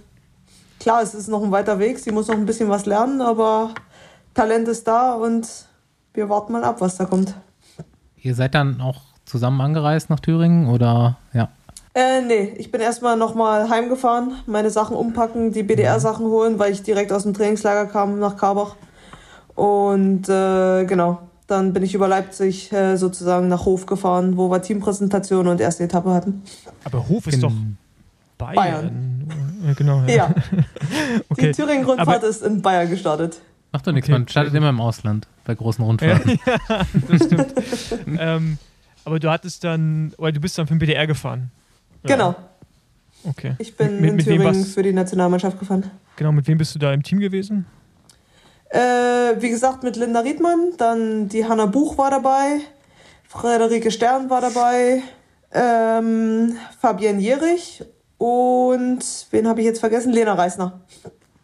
Okay, also, Also, schon eigentlich alles Team. junge, erstjährige und zweitjährige Mädels, genau. Ja, ist so gut. Und da hat es dann, bevor wir jetzt irgendwie weiter über das Rennen reden, aber hat es Spaß gemacht, jetzt so die Mutti-Rolle da einzunehmen in dem. Ja, in definitiv. Also Kontext. ich sag mal so, ähm, im Team habe ich ja, habe ich ja die gleiche Rolle, also die Road Captain Rolle und da jetzt den Jungen ein bisschen was weiterzugeben, die ein bisschen anzuleiten, hat, äh, hat definitiv Spaß gemacht und ja, wenn, wenn halt auch noch welche dabei sind, die lernwillig sind und ich sag mal so auch noch Fragen stellen und äh, auch dann umsetzen, dann, dann macht es natürlich umso mehr Spaß. Was bekommst du so für Fragen dann? Oder hast du Beispiele aus der Rundfahrt? Ähm, ja, es war halt jetzt ziemlich viel im Rennen, dass halt einfach zu mir gekommen sind und gefragt haben, was sie machen können und ähm, ob sie mir was holen können, was bringen können. Äh, Regenjacke am Tag in Schleiz, äh, wo es äh, geschüttet hat, ähm, abnehmen oder zum Auto bringen und ja, auch, auch die ganzen, sag ich jetzt mal, Sachen äh, im Rennen, wie viel essen, wann essen, sind halt schon so, ich sag jetzt mal, viele grundlegende Sachen auch halt einfach. Ähm, aber die gebe ich halt schon gerne weiter. Das will, glaube ich, jeder wissen. Was sind deine, wann, wann essen, wie viel essen, was sind deine Richtlinien, Romy, Romy Kaspers Verpflegungstipps? Normal ähm, versuchen, was drei Stunden vorm Rennen zu machen. Ähm, Wenn es äh, wie in Thüringen jetzt natürlich um 12 oder um 1 der Start ist, dann ist es halt immer so, ja, macht man ein doppeltes Frühstück oder frühstückt man einfach äh, ein bisschen mehr als drei Stunden vorher und isst dann halt nochmal äh, eine Kleinigkeit vorm Rennen. Ähm, und ja, dann im Rennen versuche ich halt schon auf 90 Gramm Kohlenhydrate pro Stunde zu kommen. Heißt eine Flasche und zwei Gels oder eine Flasche und ein Riegel und ein Gel. Und ja, zum Schluss, äh, letzten, letzten 40 äh, Minuten, letzte halbe Stunde noch ein Koffeingel fürs Finale, je nachdem. Jetzt äh, nichts wirklich Außergewöhnliches, sagen wir es mal so. Aber wenn wir jetzt eh schon mal in den Fragen sind, finde ich, kann man fast äh, schon mal die, die, die, Stimmt. die äh, zürenden Fragen irgendwie reinballern, oder? Also ich meine dann, ähm, du hast ja gerade schon irgendwie auch gesagt, äh, wie ihr oder was du isst. Da muss man irgendwann, wenn man trinkt, auch mal auf Toilette. Wie macht ihr das? Also wie wir Männer das machen, ähm, das weiß ich. ähm, mal besser, mal schlechter. Wir können ab und zu auch vom Rad runterpinkeln. Ich glaube, das wird bei euch ein bisschen komplizierter. Das funktioniert nicht ganz so einfach. Äh, Aber Nee. wie, wie ist das bei euch geregelt? Habt ihr spezielle Hosen? Was? Ähm, was- also das Lustige ist eigentlich, dass ich so gut wie nie muss auf Toilette im Rennen oder nie anhalte und gehe. Aber äh, ja, natürlich, ähm, es gibt Teams, ich weiß, weiß von DSM, die sind letztes Jahr auf alle Fälle äh, spezielle Hosen gefahren. Die hatten hinten einen Clipper, wo sie halt einfach äh, sozusagen die Träger ähm, ziemlich schnell ähm, ja, aufmachen konnten und dann halt Hose runter beim, äh, beim Anhalten und auf Toilette gehen. Und wenn man das halt, also jetzt nicht spezielle Kleidung hat, dann versucht man schon, äh, bevor man anhält, zumindest mal die, die Träger unterm Trikot ähm, sozusagen runterzuziehen, so dass man halt nicht äh, erstmal Trikot aus und anhalten und ewig damit verbraucht, äh, die Träger runterzumachen. Und ansonsten, ja, versucht man halt schon zu schauen, dass man halt Mädels vielleicht um sich herum äh, fragt, äh, wer denn noch auf Toilette gehen muss, dass man halt nicht alleine geht äh, und zurückfahren muss und aber sonst auch nichts weiter Spezielles, würde ich jetzt sagen. Ist das denn von der, vom Rennablauf dann auch so wie, die Gruppe geht weg und dann ist erstmal wieder hin ein bisschen ruhiger im Feld und dann gehen alle Flaschen holen oder machen halt ihr Geschäft und kommen dann so gemeinsam wieder oder ist das eher so, wie du sagst, das macht man so spontan als kleine Gruppe? Jein, würde ich jetzt sagen, weil bei uns dieser typische Rennverlauf mit wir lassen mal eine Gruppe fahren und äh, jetzt können wir alle mal entspannt ruhig machen und auf Toilette gehen und Flaschen holen, kommt nicht wirklich so oft vor. Also ja, man sucht sich dann halt schon Stücken, wo es halt, ja, sag ich jetzt mal, gerade ruhig ist im Feld. Ähm, aber es kann halt genauso gut vorkommen, dass es im nächsten Moment halt äh, eine Gruppe geht und man ist gerade auf Toilette. Also Jein. Ich sag mal so, man sucht, versucht sich halt äh, drumherum, man kennt ja die, äh, kennt ja die Mädels, die immer anhalten und auf Toilette müssen und ähm, dann versucht man halt schon mit denen zu sprechen, so dass man als, keine Ahnung, Dreier, Vierer, Fünfer Gruppe kurz äh, rechts ranfährt und ähm, äh, auf Toilette geht und man sagt dann halt normalerweise auch im äh, Begleitfahrzeug hinten Bescheid, äh, so dass die vielleicht äh, kurz helfen können, wieder hinzufahren. Ähm, aber ja, sonst ist es ähnlich wie bei den Männern, aber nicht immer unbedingt äh, gleich, dass es unbedingt äh, ist, wenn eine Gruppe nach vorne gefahren ist oder so. Ja, vor allem, also ich brauche nicht zu tief in das Thema reingehen, aber es dauert ja sicherlich bei euch Frauen einen Ticken länger, weil wir müssen dann wirklich nur vorne die Hose ein bisschen runterziehen, ihr müsst ja dann Trikot aus und so. Ähm, ja, also es ist, denke ich mal, auf jeden Fall, die Überwindung ist zu machen, wahrscheinlich ein höherer, als es bei uns ist, weil bei uns kannst du ja auch zum Teil vom Rad einfach runterpinkeln. Also ich kann es ja mittlerweile auch so wenn ich mich dabei nicht selber anpinkel und äh, das, wie gesagt, bei euch Frauen nicht. Aber gut, da hätten wir es jetzt auch mal geklärt. Aber ich finde es interessant, sag mal so, manche Mädels haben halt auch eine Technik, dass man das, das Hosenbein so weit zur Seite ziehen kann, dass sie dadurch pinkeln können. Also, ja. Okay, gut. Ja, es gibt die wildesten äh, Techniken. Äh, aber ich finde es interessant, dass es anscheinend nur ein Team gibt, was so Hosen hat. Ähm, mit diesem Clipper. Ich weiß, es gibt Hersteller, die haben das. Aber ich hätte gedacht, das wäre bei euch weit verbreitet, dass ihr das irgendwie alle sogar habt, so Hosen, die man dann so irgendwie also öffnen ich, kann. Ich weiß es von DSM und von den, also von jemand anders weiß ich es nicht. Also wir haben es okay. definitiv nicht. Okay, das ist krass. Okay, hätte ich ja. gedacht, dass es so wäre. Okay. Gut, wieder was dazugelernt. Wieder was dazugelernt, ja. Gut, zurück zum Rennen. Thüringen-Rundfahrt, erzähl mal, wie viele Etappen, wie lang, wie lief's? Wie lief's für die Nationalmannschaft, äh, wie lief's insgesamt? Thüringen war sechs Etappen und insgesamt waren es, ich muss jetzt lügen, 1000, waren es knapp 1000 Kilometer, glaube ich. Nee, doch, plus minus. Ähm, wir haben einen Hof-Startetappe äh, gehabt. Hof waren wir das erste Mal. Ähm, sonst ähm, kannte ich eigentlich die anderen Etappenorte. Äh, war jetzt meine 13. Thüringen-Rundfahrt, also da kennt man dann die Etappenorte schon, aber Hof war wie gesagt das erste Mal. Dann waren wir noch in Gera, Dörtendorf, Schleiz, Gotha und Altenburg dieses Jahr. Und ja, Thüringen ist halt, ist halt äh, immer eine schwere Rundfahrt. Also es geht halt wirklich jeden Tag hoch und runter und du hast halt nicht wirklich Flachstücken drin und äh, zum Erholen. Und ähm, auch wenn es dieses Jahr äh, ein bisschen im Schatten von, von London stand, weil parallel London als Virtual-Rundfahrt äh, lief mhm. äh, und somit halt in Anführungsstrichen nur eine ja, zweite Garde oder eine kleinere ähm, oder nicht ganz so ähm, gut besetztes äh, Feld in Thüringen war, war es halt dafür, dass es, also man hatte halt nicht wirklich ein Team, was es halt kontrolliert hat und dafür war es halt, ja, viel aggressiver und viel offensiver gefahren und das ist halt ähm, prinzipiell bei den Gruppen, bevor eine Gruppe stand, war es halt, hat es halt ewig gedauert, weil gefühlt äh, jedes Team jedem Team hinterhergefahren ist und äh, war halt äh, teilweise schon ein bisschen anstrengend. Welche äh, größeren Teams waren noch am Start? Welche also die einzig, das einzigste Virtual-Team war Bike, Bike Exchange gewesen. Mhm. Und ähm, ansonsten war WNT dabei. Mhm. Ähm, als, als deutsches Team noch, Canyons Ram das Development-Team aber. Mhm. Ähm, weiß gar nicht, ob die eine deutsche Lizenz haben, aber halt als ja, bekanntes deutsches Doch. Team, sagen wir es mal so. Und dann, dann waren noch äh, Drops LeCoy war noch da, Lotto war da. Äh, wer war noch da? Park Hotel war da, die sind auch stark gefahren. Und dann wir als Nationalmannschaft, die Belgier als Nationalmannschaft und die Holländer als Nationalmannschaft. Aber es ist schon schade, dass das so ein bisschen im Schatten stand jetzt ne, von London. Ich war ja irgendwie. Äh, ich, also, keine Ahnung, ich, ähm, ich habe das nur so mitbekommen halt in London und dann äh, dachte ich, okay, gut, ist jetzt echt äh, schlechtes Timing so für den Thüringen-Unfall auf jeden Fall. Ja, also es, es war ein bisschen schade, dass es im Schatten stand, wobei jetzt halt natürlich wieder die Dis Diskussionen waren, London als Virtual, aber ähm, keine, keine Fernsehübertragung, obwohl es als Virtual vorgesch äh, vorgeschrieben ist.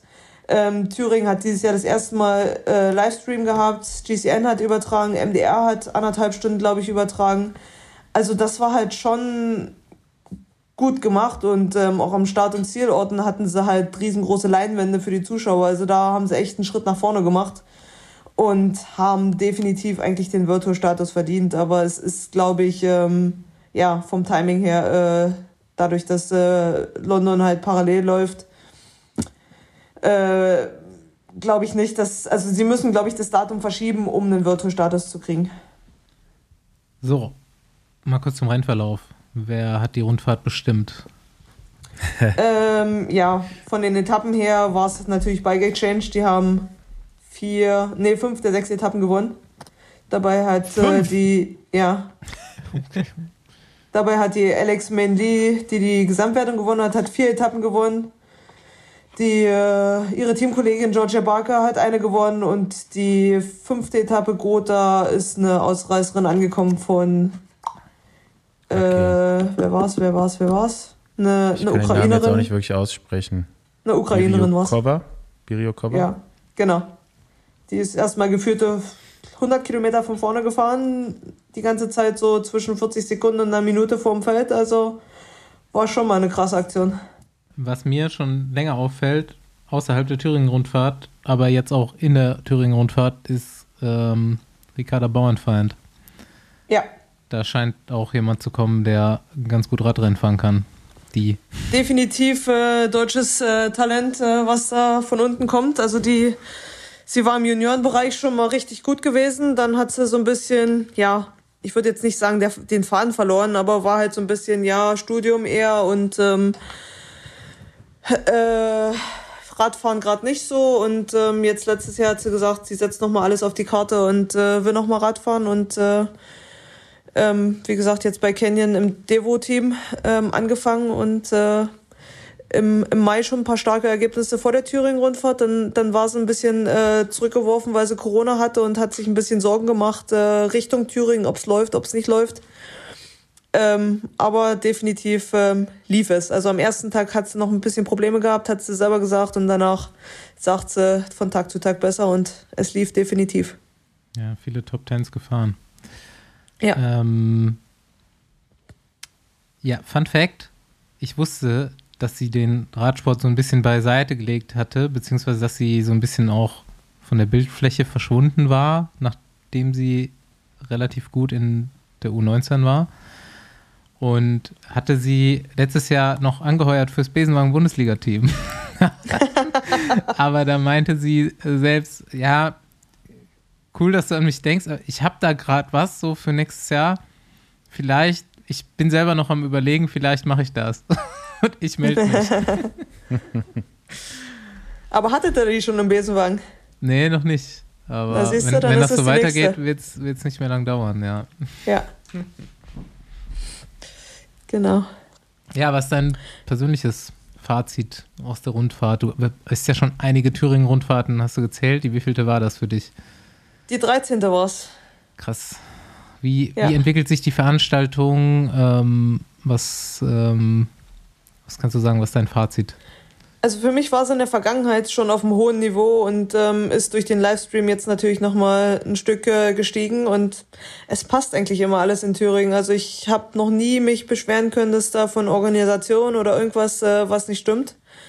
Ähm, wie gesagt, aus meiner Seite, von meiner Seite hat's definitiv den Virtual-Status verdient. Ähm, ähm, Woran liegt es eigentlich?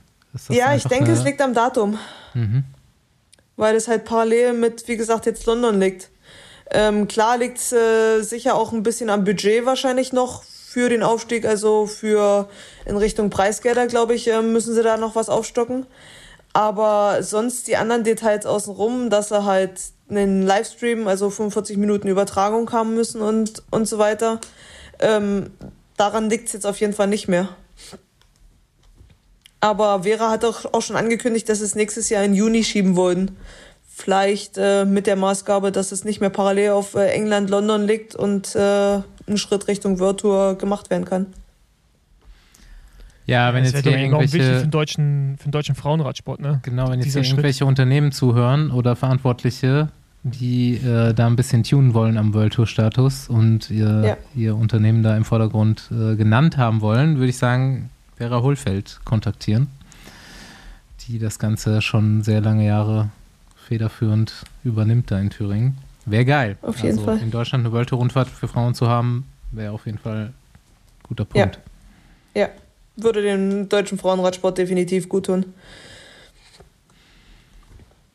Ja, und da kommt ja auch so ein bisschen was, ne? Also, wir haben jetzt schon gehört, Linda Riedmann ähm, bei Jumbo Wismar, Ricarda Bauernfeind, dann haben wir noch ähm, Antonia Niedermeyer, glaube ich. Da muss man noch ein bisschen abwarten, wie viel, wie viel Skifahren es noch wird und äh, wie viel Radsport, aber wer, wer sind noch so die, die jungen Wilden, auf die man gucken muss im, in der Zukunft aus Deutschland? Ja, ich glaube, da kommt einiges nach. Also, wie gesagt, die, die du jetzt genannt hast, ähm, dann im Juniorenbereich äh, sind noch welche aktiv, die, ähm, klar, aus dem Juniorenbereich den Schritt in den Frauenbereich, den musst du erstmal machen. Ähm, und vor allen Dingen musst du den erstmal äh, schaffen, weil das ist halt schon, ich sag jetzt mal, von den, von den Kilometern, äh, Rennkilometern und so weiter ein riesengroßer Unterschied. Ähm, ist fast die doppelte Distanz jetzt und dadurch, dass die Leistungsdichte jetzt bei uns äh, im Frauenbereich so krass ist, da sind es halt schon erstmal ein, zwei, drei Jahre, die du durchhalten musst, um äh, die Schritte in Richtung Frauenelite zu machen. Aber ich sag mal so, jetzt mit dem Virtual-Programm ähm, und halt ähm, im nächsten Jahr ähm, gibt es die Möglichkeit, dass die selbst die Virtual Frauenteams halt ein Devo-Team haben können, so wie es jetzt Canyon macht ähm, und dass die die Fahrer aus dem Devo-Team sozusagen halt ab und zu mal ins Virtual-Team nehmen können ähm, und Rennen fahren lassen können ähm, und dann halt wieder aber ihre eigenen Rennen im Devo-Team fahren können. Ähm, und das, das war dieses Jahr oder ist dieses Jahr halt noch nicht möglich. Deswegen mhm. ähm, ähm, ist es für Ricarda momentan so ein bisschen ja schwierig, äh, das Rennfahren im Team zu lernen, weil sie hat im Devo-Team halt jetzt nicht wirklich sage ich jetzt mal, die Teamkolleginnen um sich herum, wo sie halt wirklich als Team fahren können. Mhm. Da ist sie momentan eher die Einzelkämpferin. Aber ähm, das ist interessant, weil ich glaube, im Männerbereich hat es dem Sport, dem Nachwuchs gut getan. Ne? Diese Möglichkeit, das aufzu, ja. so hoch zu gehen und so aus das Niveau anzuheben. Und das ja, klingt gut, dass es bei den Frauen jetzt auch endlich mal dann passiert. Ähm, ja, schön. Ja, ab nächstem ähm, Jahr ähm, ist das möglich, genau. Hast du die Sache mit Max Solar und Gießen verfolgt? Die, ähm, das Team von Vera ist ja mit dem Gießener Verein fusioniert und die haben sich ja so ein bisschen auf die Fahne geschrieben, so ein Übergangsteam, quasi ein Development-Team auch in Deutschland zu werden. Ähm, die waren jetzt auch dabei, glaube ich, ne? Ja, genau.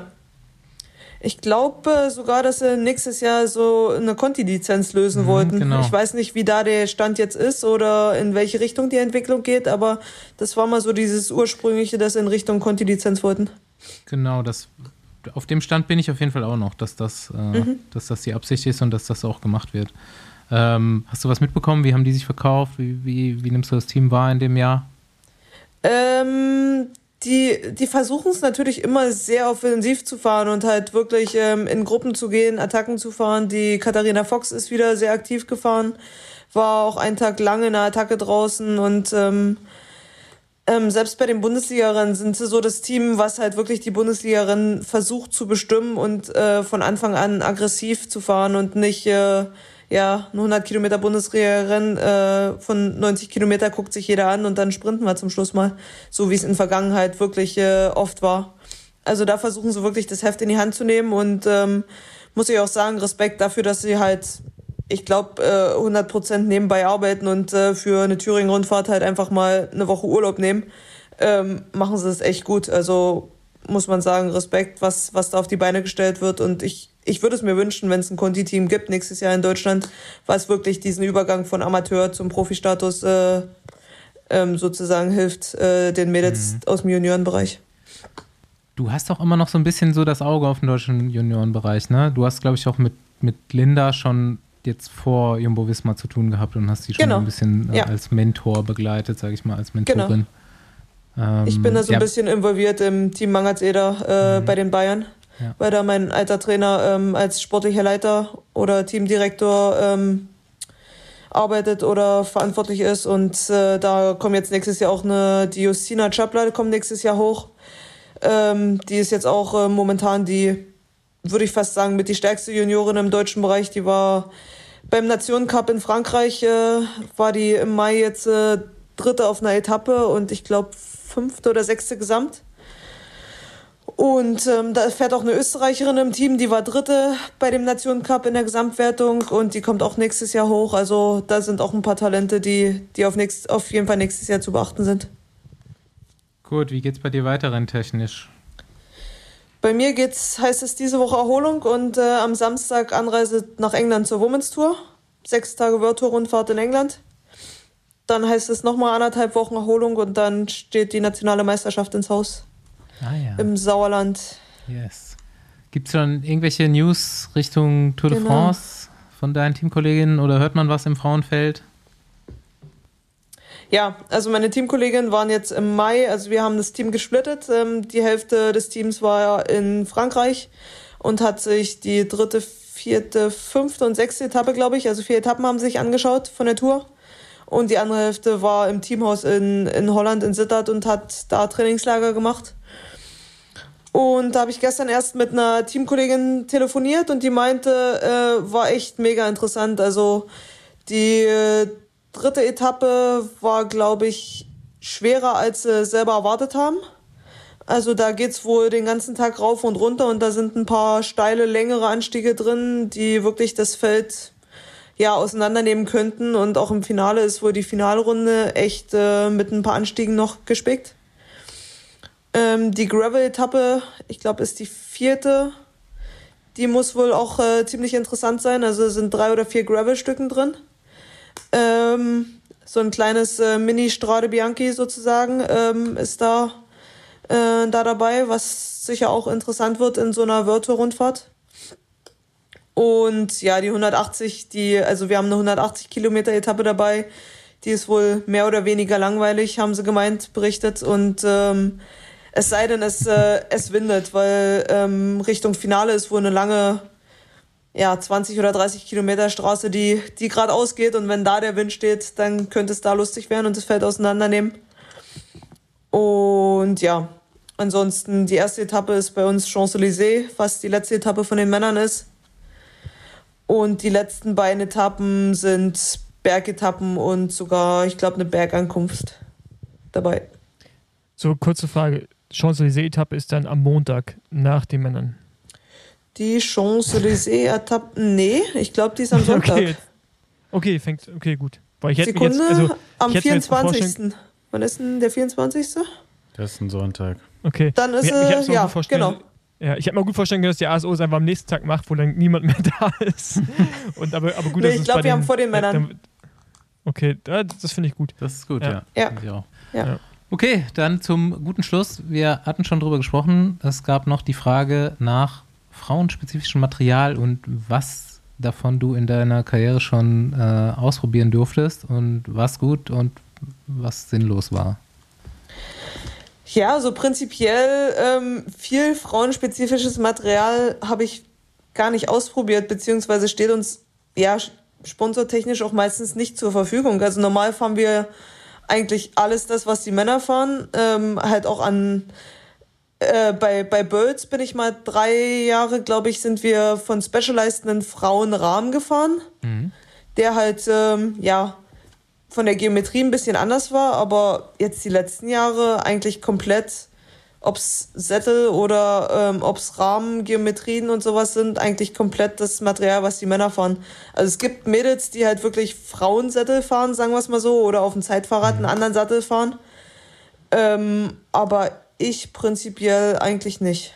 Aber ihr fahrt schon, ihr habt schon Hosen und Trikots, die anders vom Schnitt sind, andere Chamis drin und solche Dinge. Trikots auf alle Fälle. Ähm, Hosen haben wir jetzt momentan die gleichen wie die, also ja, Einsätze und sowas die gleichen wie die Männer. Es gibt natürlich Ernsthaft? Hersteller, die haben spezielle, ähm, spezielle Fraueneinsätze. Ähm, Okay. Wir haben jetzt die gleichen wie die Männer. Also da gibt's bei Agu bei uns keinen Unterschied. Ähm, Schuhe gibt's noch mal andere. Also ähm, da gibt's halt noch mal schmälere oder sowas äh, Modelle. Ähm, was bei mir nicht in Frage kommt, weil ich eine 43er Schuhgröße habe und da hört dann das frauenschmale Modell eher auf. Also, ja. Aber was ich bei den Satteln interessant finde, ist, weil früher, also so, bevor dieser Trend kam mit Short Nose und sowas, haben wir dann schon viele Profis im Männerbereich halt Frauensättel einfach gefahren, weil die damals schon das Loch hatten und schon ein bisschen breiter waren hinten und so. Das, was bei Männern war ja früher einfach immer schmal und hart und ohne Loch auf jeden Fall mhm. auch. Ja. Äh, ohne Entlastungszone und äh, genau sind wir früher schon irgendwie Frauenmodelle gefahren. Und gut, jetzt sind es wahrscheinlich, Basti wird das besser wissen, Unisex-Modelle, oder? Also, das ist dann ja. No, es gibt also, also so Frauensättel kann ich mir auf jeden Fall noch vorstellen. Also, das ist ja auch wirklich anatomisch so, dass Frauenbecken tendenziell im Schnitt breiter sind als Männerbecken. Also kann man mhm. auch tendenziell einen breiteren Sattel fahren. Ähm, ja. Da ich selbst keine Frau bin, ne, ist es halt total, für mich macht es immer, ist es immer irgendwie glaubwürdig, wenn ich da selber eine Aussage drüber treffen kann. Aber ja. ähm, ich also würde klar, auf jeden ähm, Fall auch gerne mal Frauensättel ausprobieren, so als Mann. Die sehen auf jeden Fall oft interessant aus, also wirklich sinnvoll interessant, wo ich ja auch sage, viele Männersättel sind noch nicht so, wie ich mir das vorstellen würde. Manche machen richtig viel Sinn. Bei den Rahmengeometrien hab, war schon immer meine Einstellung, okay, das macht eigentlich keinen Sinn, das zu unterscheiden. Und das nee. kleiner Mann ist wie kleine Frau, ne? Oder ja, große Frau wie großer genau, Mann. Genau, du musst halt einfach die kleinen Geometrien tatsächlich, finde ich, da gibt es halt Ausbaupotenzial und so um 1,70 Meter herum und kleiner. Ähm, aber da haben die Hersteller ja auch total nachgebessert und große aber da Hersteller hat bei uns sind. Jetzt zum Beispiel Corinne das Problem, die ist ja. zu klein für die Aero-Räder. Ja, genau. Für die gibt es also, kein Aerorad, wo sie drauf passt. Cervelo ja. halt immer schon relativ lang ja. und ähm, ich sag mal, genau. Specialized, hast du selber gesagt, bei Bölls, ja. haben das produziert. Würde ich sagen, mhm. war fast die bessere Geometrie als die Männergeometrie ja. zu dem Zeitpunkt. Und äh, war, war, das das Amira? Genau. Das, ja, und da, genau. wo wir heute mit dem SL7 sind, ist auch so ein Zwischending zwischen der damaligen Männer- und Frauengeometrie. Also man hat sich quasi mhm. da so rangetastet und ja. ist dann aber jetzt auch auf dem Standpunkt, man braucht nicht zu unterscheiden. Dafür bietet Specialized aber halt zum Beispiel eine 46 und ich glaube sogar in manchen Modellen eine 44 an. Also die sizen einfach sehr ja. weit runter. Ja. Aber Unisex. Ja, ja. Mm. Nee, wie du gesagt ja, hast, bei den Sätteln, also ich glaube, spezifische Frauenmodelle gibt es bei, also wir fahren jetzt Physik, ich glaube, da gibt es gar keine spezifischen Frauenmodelle, aber wie du sagst, halt mit der Beckenbreite, es gibt halt unterschiedliche Modelle ähm, von, von der Sattelbreite. Ja. Okay. Fällt, fällt, euch noch was ein? Irgendwas, was es frauenspezifisch zu kaufen gibt? Nee, also ich hätte auch gesagt, für mich war das, das Thema Hosen, weil ich weiß, äh, ich arbeite ja selbst auch mit einer Firma zusammen, die äh, Frauenhosen produziert, so, und das halt dann so gibt es ja verschiedene Ansätze, was man machen kann, damit man auch leicht auf Toilette gehen kann. Dann, wir Männer haben zwar auch Brüste, aber die sind eher sehr klein bei den meisten und sind nicht im Weg. Und bei Frauen ist es eventuell manchmal schon mit dem Gurt. Äh, weiß ich nicht, wie komfortabel das ist oder nicht. Ähm, da gibt es ja auch Varianten, die zwischen den Brüsten lang laufen genau. oder dann irgendwie ja. anders drumherum, um den Hals oder so. Ähm, das finde ich, also geht mich ja, also ich brauche es nicht. Aber finde ich halt interessant, so welche Wege der Firmen gehen und auch wie man auf Toilette gehen kann damit der Öffnung. Ja, genau. Das also diese Möglichkeit, das kriege ich ja auch hier im eigenen Hause mit, ist halt echt ja. unterschiedlich geregelt und echt wichtig, auch so für einen Freizeitbereich. Ja. Ne? Ja, ja, Jetzt nee, mal abgesehen vom Rennen. Ja. Genau. Und sonst, ähm, nee, ich hätte auch gesagt, so Sättelhosen, ich glaube, so Lenker ist immer noch so ein Thema, ne? weil, weil Frauen dann eher tendenziell kleiner, ich weiß nicht, ob man das ja. so sagen kann, aber halt dann auf jeden Fall einen kürzeren Reach benötigen. Aber das geht ja, ja auch jetzt in die normale Welt über, ne? So was früher Frauenlenker waren. Mhm. Mittlerweile gibt es da, bieten viele 36er Lenker an, 38er Lenker mit einem kurzen Reach, was ich ja auch selber fahre mhm. und bevorzuge. Und also ich glaube, äh, da in vielen Bereichen kommt man, was früher so als Frauenmodell verkauft wurde, halt Ey, das rübernehmen das ist echt mal wieder so ein bisschen Katalysator für den Markt allgemein, ne? So wie das so ja. vielleicht mit Triathlon auch so ein bisschen ist. Ähm, aber die Hersteller werden jetzt so ein bisschen gezwungen, in dem Bereich mal tiefer über die Sachen nachzudenken und entwickeln tatsächlich bessere Produkte aus dem Bereich heraus, die dann auch Männer benutzen und merken, okay, eigentlich, eigentlich geil. Wir machen das jetzt alles. Eigentlich so. macht Sinn. Ja. genau, ja. Ja, ja. ja, ja. Aber sonst fällt mir nichts an. Was mich früher immer gefragt habe, sind halt wirklich Bremshebel, Bremsschalthebel. Mhm die sind ja, egal, Shimano SRAM, die sind ja wirklich sehr, sehr groß. Und ähm, da dachte ich mir, okay, da wäre es, ob man da in Zukunft sich da irgendwas entwickelt, dass man vielleicht kleine, verschiedene Größen anbietet, weil einige sind wirklich ja, also da kriegst du ja kaum deine Hand rum. Also ich habe jetzt auch nicht die größten oder, Hände, oder aber. Aus dem Unterlenker zur Bremse, ne? Das ist auch so ein Ding. Genau, genau, genau solche Dinge. Ähm, ja, da weiß ich, glaub, ich von früher noch, dass die äh, bei uns ein paar Mädels, ähm, die sind halt unten im Unterlenker, wie du es gerade sagst, nicht an die Bremse rangekommen. Und die haben dann halt äh, sozusagen die Bremse ein Stück äh, an Lenker gemacht. Also nachdem, ähm, die haben halt oben sozusagen äh, ein Stück was reingeklebt, so ein, mhm. so ein Keil reingeklebt, damit die Bremse ein Stück äh, näher am Lenker ist. Ja. ja. Ja. die neueren Schaltungen haben ja da alle Einstellmöglichkeiten. Das ist schon ganz ja. gut. Aber ja, da halt tatsächlich macht es für einen Hersteller von Schaltungen jetzt gar keinen Sinn, irgendwie verschiedene Größen von Schalthebeln ja. zu entwickeln. Aber die unterschiedlichen Handgrößen sind halt schon massiv, die Unterschiede. Ja, ja genau. Ja. Und ja. Äh, Shimano ist jetzt auch wieder ein bisschen größer geworden, zum Beispiel von der 9100er Di2. Die war nämlich mega klein. Die waren eigentlich perfekt für meine Hand. Aber für größere Hände, glaube ich, schwierig. Ja. Aber gut, ja, nee, sonst fällt mir nichts weiter ein. Aber ein Thema haben wir übrigens noch, haben wir vergessen. Ah ja. Ich weiß nicht, ob, genau, den Stundenweltrekord von äh, Alan van Dijk, den sie vor mittlerweile, glaube ich, zwei Wochen aufgestellt hat. Ähm, 49, Andi, du hast es vorhin gerade gehabt, ich habe es gerade nicht vor mir. 25. Ja, genau. Oder 35. 49, ja, äh, Kilometer pro Stunde. Und äh, ja, neuer, neuer Weltrekord. Und ich weiß nicht, Andi, du wolltest letzte Woche, glaube ich, so ein bisschen als Marketing-Gag bezeichnen, ne? Ja, oder? Also, ich weiß nicht, ob jetzt so ein Stundenweltrekord noch so spannend ist, wie es in den 60er, 70er Jahren waren. Oder? Also, vor allem so also auf der Bahn und wie, wie, versteht wie, doch keiner, der dazu guckt, so, der sich nicht irgendwie seit Jahren mit Radsport beschäftigt und das irgendwie weiß, dass das früher so das Ding war, dass Eddie Merckx das oder jeder große Fahrer mal ausprobiert hat. Ja, gut, aber und dann das, war es eine Zeit lang nur noch so absolute Exoten, die das gemacht haben und dann kam irgendwer wieder auf die Idee, Wiggins oder so, einer von den größeren Fahrern. Und jetzt so ist es halt einfach, finde ich, nur noch so ein Ding, wo die Hersteller so sagen: Boah, geil, mit unserem Rad konntest du das machen und bauen extra ein Rad und so. Ich weiß nicht, ob das noch so diesen sportlichen Prestige-Faktor hat, den es halt vorher hat, oder ob das einfach überschattet ist, quasi von so Marketinggründen und was so die Athleten sich dabei denken, die das machen. So. Aber wie, wie war das Echo im, im Frauenpeloton?